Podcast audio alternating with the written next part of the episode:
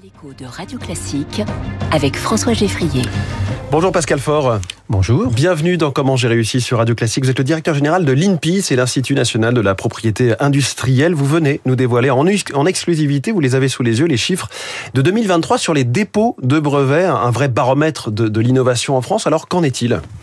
Oui, alors peut-être d'abord un mot rapide sur euh, l'INPI. On, on va sont... largement revenir sur, sur l'INPI. Alors, les chiffres que alors les chiffres que tu as écoutés, euh, nous avons fait une année absolument euh, en 2023, euh, puisque sur les brevets, nous avons retrouvé un rythme très dynamique. Nous avons une augmentation de 5,6% des dépôts. Plus de 15 500 brevets ont été déposés.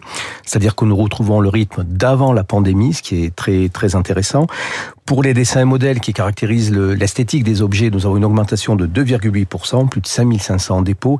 Et pour les marques, nous avons une légère baisse d'1,6%, mais c'est un retour à la normale par rapport à la mmh. pandémie avec 93 000 marques déposées en France l'année dernière. Et donc, effectivement, vous dites retour à la normale, ça veut dire qu'il y a un, comme un effet retard de l'innovation et des dépôts de brevets par rapport à, au redémarrage de la croissance et de l'économie française. Oui, c'est-à-dire que ce qui s'est passé, c'est que la pandémie a eu un, un effet euh, sur les, les, entreprises, bien sûr. Alors en matière de brevets, euh, c'est assez compréhensible, ça a freiné la, la, la, la transformation de, de, cette innovation en, en, brevet, donc on a eu un décrochage, mais au bout de 2-3 ans, on est revenu à ce rythme, ce qui est très rassurant pour l'économie, puisque ça prouve que les entreprises continuent à innover et surtout continuent à protéger leur innovation oui. et qu'elles maintiennent les, les, les, crédits pour faire cela. Les, les, secteurs qui déposent le plus de brevets, c'est souvent les mêmes, hein, c'est l'industrie, euh, l'automobile, l'aéronautique, c'est ça? Oui, c'est ça, c'est-à-dire que les brevets, ça traduit d'une part assez fortement la contexture de notre tissu industriel français, mais aussi ça montre les, domaines qui sont les plus les plus dynamiques. Alors il n'y a pas de grandes surprises, mais il y a des grandes tendances. La principale augmentation, c'était la, chimie, la chimie pharmacie, tirée en réalité par les batteries, la, technologie des batteries qui se développe beaucoup. On a eu une augmentation de plus de 16% des, des dépôts dans ce domaine. Le deuxième domaine d'augmentation, c'est l'automobile. La France a une grande industrie de l'automobile. Et là, c'est très intéressant parce que les brevets ont augmenté de plus de, de 12% en dépôts, mais pas comme d'habitude, pas comme avant, qui était la mécanique, les moteurs, où on était très fort. Oui.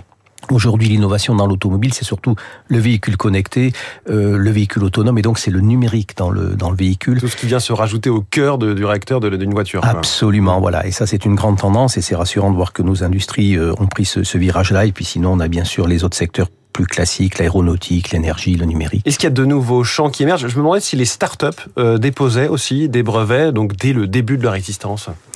Oui, oui, oui, bien sûr, les startups déposent des, des, des brevets, c'est absolument indispensable parce que euh, une startup, vous savez, a besoin de, de, de, de faire la preuve de, de, sa valeur technologique. Et donc le brevet, c'est ce qui permet d'attester euh, le fait qu'on est en avance, qu'on oui. a quelque chose de neuf.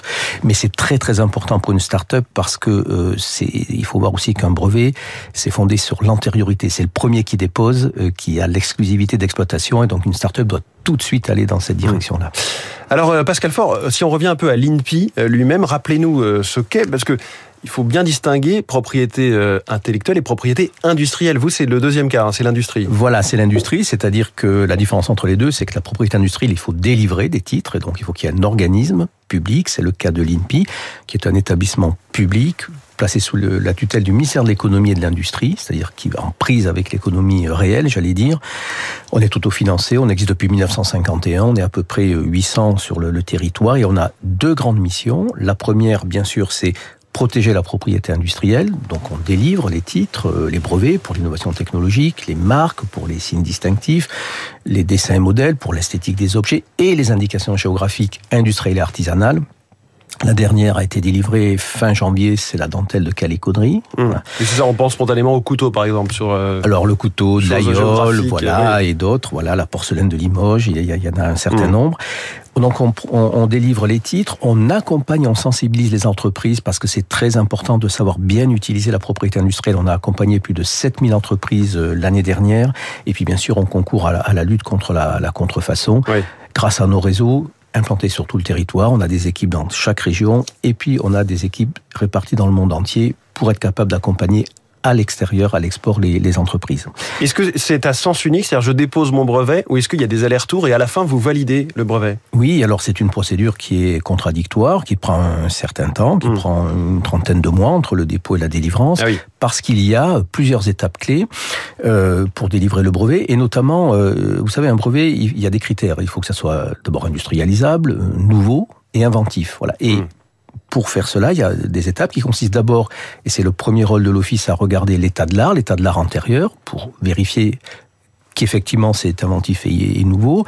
Et lorsqu'on trouve des, des, points qui remettent un peu en cause ces critères-là, il y a un dialogue avec le, le déposant, euh, à la fois pour euh, ben, que ça soit contradictoire et puis pour resserrer, euh, identifier exactement ce qui peut faire l'objet d'une protection. Et c'est à l'issue de tout ce processus que le brevet est délivré mmh.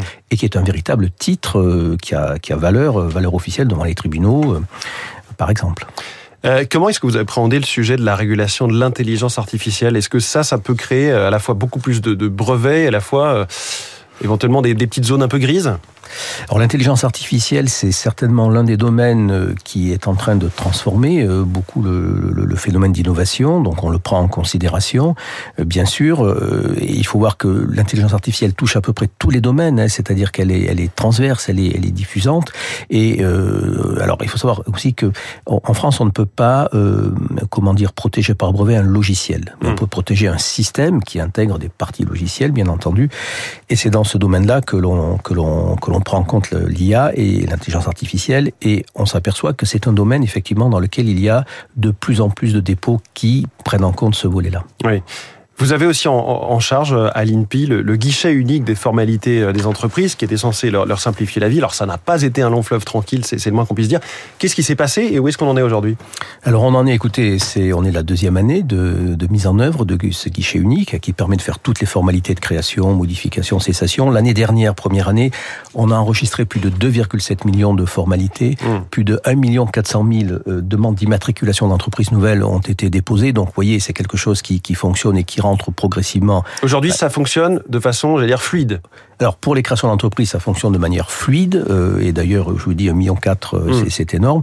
Euh, après, on a toutes les autres procédures de cessation ou de modification de la vie des entreprises et là, nous travaillons avec tous nos partenaires qui eux aussi sont très impactés, j'aime pas bien ce terme, mais qui, sont très euh, touchés par le, la mise en œuvre de ce guichet. Et il est normal qu'il y ait un travail euh, commun de mise au point progressif pour être capable de traiter tous les cas avec la plus grande fluidité. On travaille de manière très étroite avec tous les professionnels des, des formalités, les experts comptables, les, les, les On a voulu faire trop vite au départ ou avec trop peu de moyens? On a voulu aller vite, bien sûr, mais ça c'est plutôt louable mmh. d'aller vite. Voilà. Après c'est un projet, euh, c'est un projet complexe, mais moi quand je regarde le chemin qui a été parcouru, euh, voilà, je crois que euh, les choses fonctionnent de mieux en mieux et que c'est tout à fait de bonne loi pour la suite. En tout cas, je répète euh, ces chiffres que nous, vous nous avez dévoilés ce matin sur Radio Classique. Les demandes de brevets en nette hausse euh, en 2023, 5,6% de hausse, soit euh, 15 566 dépôts. Merci beaucoup, Pascal Faure, le directeur général de l'INPI, l'Institut national de la propriété industrielle, ce matin. Dans Comment j'ai réussi. Très bonne journée. Merci. Il est 6h46. Quentin Périnel va nous dire jusqu'où on peut espionner des salariés en télétravail dans une seconde.